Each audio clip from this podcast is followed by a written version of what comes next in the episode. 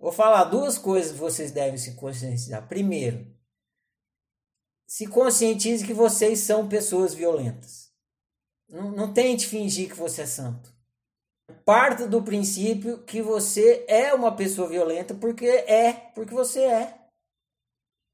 Porque você ignora o outro e você vai violentar o outro inevitavelmente, como está explicado no livro. Então, em vez de ficar tentando fingir que você é santo, já fala: não, eu sou uma pessoa violenta.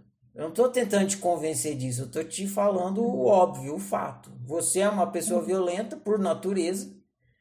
E quando você ama a pessoa, você violenta ela mais ainda. Uhum. Porque você não obriga o vizinho a ir para a aula, para a escola. Pensa nisso.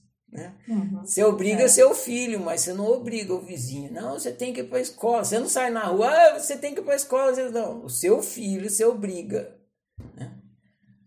Então, as pessoas que você ama, você obriga, você exerce a violência.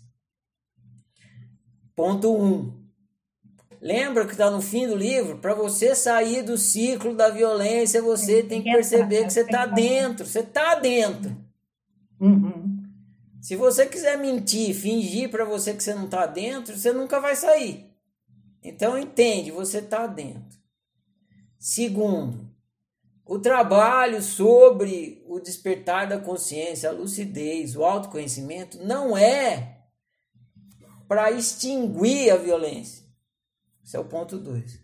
É uma tentativa de minimizar. É para você tentar fazer menos e menos e menos.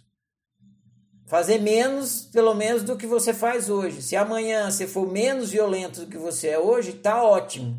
Você já melhorou a sua convivência já melhorou a, a sua coletividade.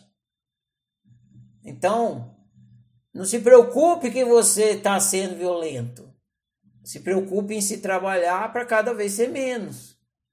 Você não vai conseguir não ser violento.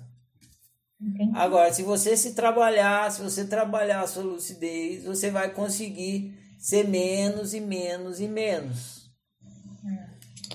É, é isso aí.